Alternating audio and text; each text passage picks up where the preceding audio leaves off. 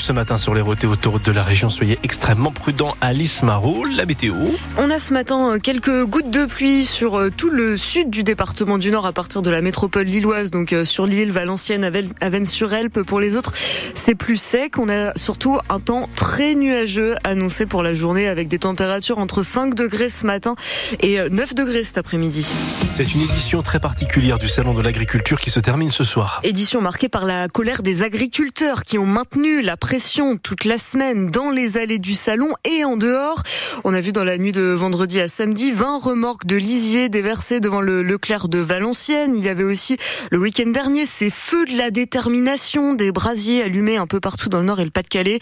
Forcément, ça aura un effet sur la fréquentation du salon.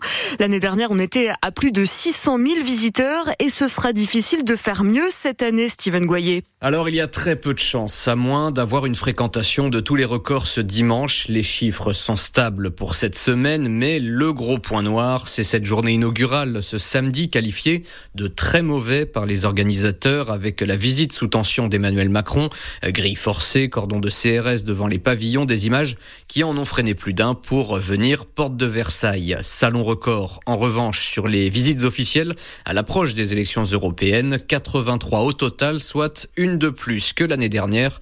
Entre ces visites, les actions des agriculteurs et la foule à gérer, les équipes sont rincées, explique l'organisation du salon, sans compter la gestion de l'alcool pour les visiteurs, plus calme cette année, mais la direction a, pour la première fois, fait fermer un stand qui ne respectait pas les règles. Et c'est donc à 19h que le salon ferme ses portes.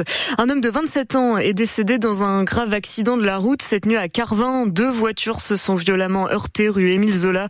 Dans l'une, cet homme est décédé. Dans l'autre, quatre personnes, deux femmes et deux hommes ont été légèrement blessés. Ils ont été transportés aux hôpitaux de Lens, Seclin et Hénin-Beaumont. Une voiture s'est retrouvée à l'intérieur d'une boucherie hier à Richebourg dans le Béthunois. C'est une femme de 88 ans qui a perdu le contrôle de sa voiture en plein centre-ville. Elle a traversé la vitrine de la boutique. Elle a été légèrement blessée et une cliente de la boucherie, une femme de 84 ans, a elle été gravement touchée et transportée à l'hôpital. Le ministre de l'Intérieur, Gérald Darmanin, dénonce une nouvelle agression antisémite à Paris vendredi soir. Un homme a été roué de coups et insulté à la sortie d'une synagogue. Son agresseur a pris la fuite. Une lettre commune d'élus de gauche et de droite pour soutenir les licenciés de Prismian à Calais. Le député LR Pierre-Henri Dumont, la maire de Calais Natacha Bouchard, le président de région Xavier Bertrand et le député insoumis François Ruffin signent ensemble un texte pour demander à l'État d'intervenir dans le conflit social en pleine négociation sur les conditions de départ des 82 salariés.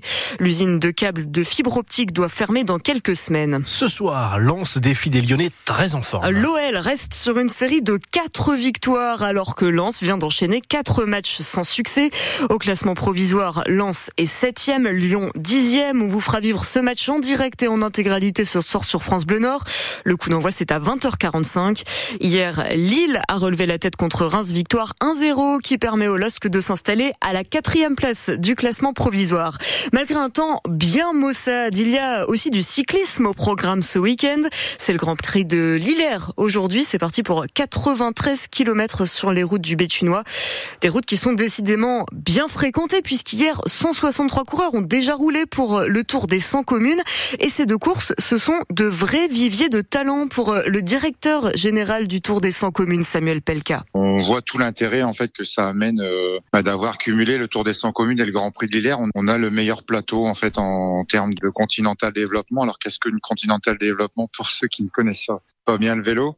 Ben, les équipes pro team là qui participent au Tour de France comme Lotto, Soudal, euh, Quickstep, euh, Française des Jeux, Arkea Samsic pour les Françaises. Ils ont une équipe de développement, une, un centre de formation qui participe à des épreuves comme les nôtres. Et c'est tous des jeunes coureurs en fait en moyenne qui, euh, enfin ils ont à peu près une vingtaine d'années de moyenne d'âge donc c'est tous les coureurs qu'on ne connaît pas au départ, mais euh, s'ils sont dans des équipes comme Visma, euh, l'équipe qui a gagné le Tour de France en dernier, qui ont certaines aptitudes, on a pour vocation, oui, de faire émerger euh, bah, les meilleurs coureurs de demain. Un mot de cyclisme encore. Le nordiste Adrien Petit est au départ du Paris-Nice aujourd'hui.